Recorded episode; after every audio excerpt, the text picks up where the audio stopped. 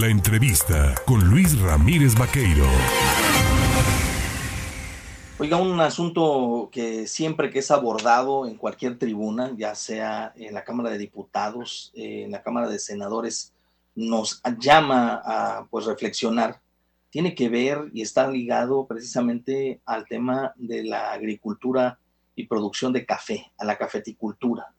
Yo esta mañana le agradezco, por supuesto, a la senadora del Partido Revolucionario Institucional, a Beatriz Paredes Rangel, el platicar con el auditorio en el estado de Veracruz. Senadora, ¿cómo está? Muy buenos días. Muy buenos días, un gusto saludarlos y saludar a todo el auditorio veracruzano y de las regiones que contactan con esta comunicación. Senadora, pues el Senado ha avalado esta ley de desarrollo sustentable de la cafeticultura, un tema que usted ha abordado muchas veces y que ha impulsado, porque es importante rescatar y sobre todo eh, hacer productivo a los cafeticultores veracruzanos y del país. Pues efectivamente es un tema en el que yo he estado involucrada muchos años de mi vida como dirigente de la Confederación Nacional Campesina, en donde una de las grandes organizaciones de cafeticultores, la Unión Nacional de Productores de Café del sector social, ejidatarios, eh, minifundistas, pequeños propietarios y comuneros indígenas participan y también en relación con las organizaciones de cafeticultores del sector privado, las organizaciones particulares eh, que son muy relevantes, eh, particularmente en el estado de Veracruz, donde tenemos marcas tan importantes como el, el café bola de oro, eh, marcas tan importantes como todos los cafés que vienen de Coatepec. Y, y para mí que soy una eh, eh, muy muy buena consumidora de café pues el emblemático café de la parroquia. Pero es muy importante eh, apoyar a toda la cadena productiva. La cadena productiva del café es una cadena muy muy compleja eh, porque tiene muchas facetas, desde eh, la, la, recolección de tener muy buenas semillas, eh, desde eh, la siembra, después el cultivo, la protección del cultivo, hay café de sombra, la, hay café de altura, hay café que se produce en otras latitudes, hay, hay café que las humedades lo afectan de una manera, otras variedades que lo afectan de otra manera, es muy susceptible a plagas, así es que el cuidado fitosanitario es muy relevante.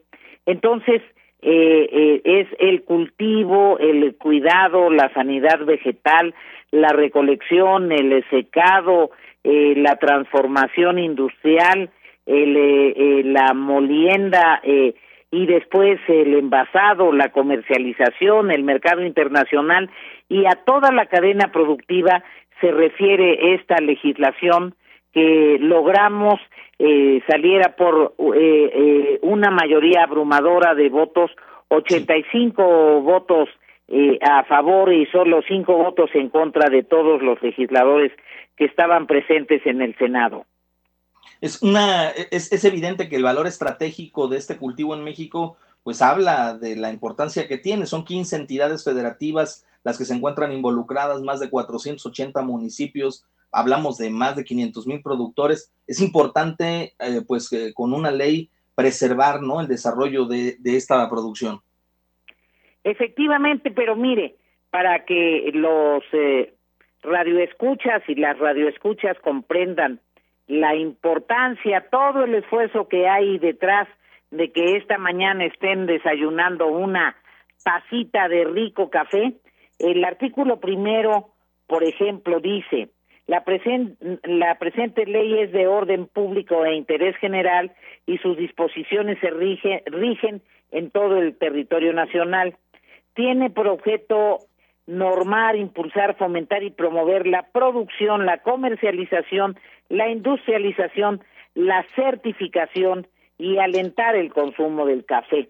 Eh, y, tiene que ver con los procesos de plantación, de siembra, de cultivo, de cosecha, de industrialización, de comercialización y se relaciona con los productores, las organizaciones, asociaciones, comités, consejos de carácter nacional, estatal, regional, distrital y municipal, eh, las subcomisiones y las autoridades vinculadas con el tema eh, del café.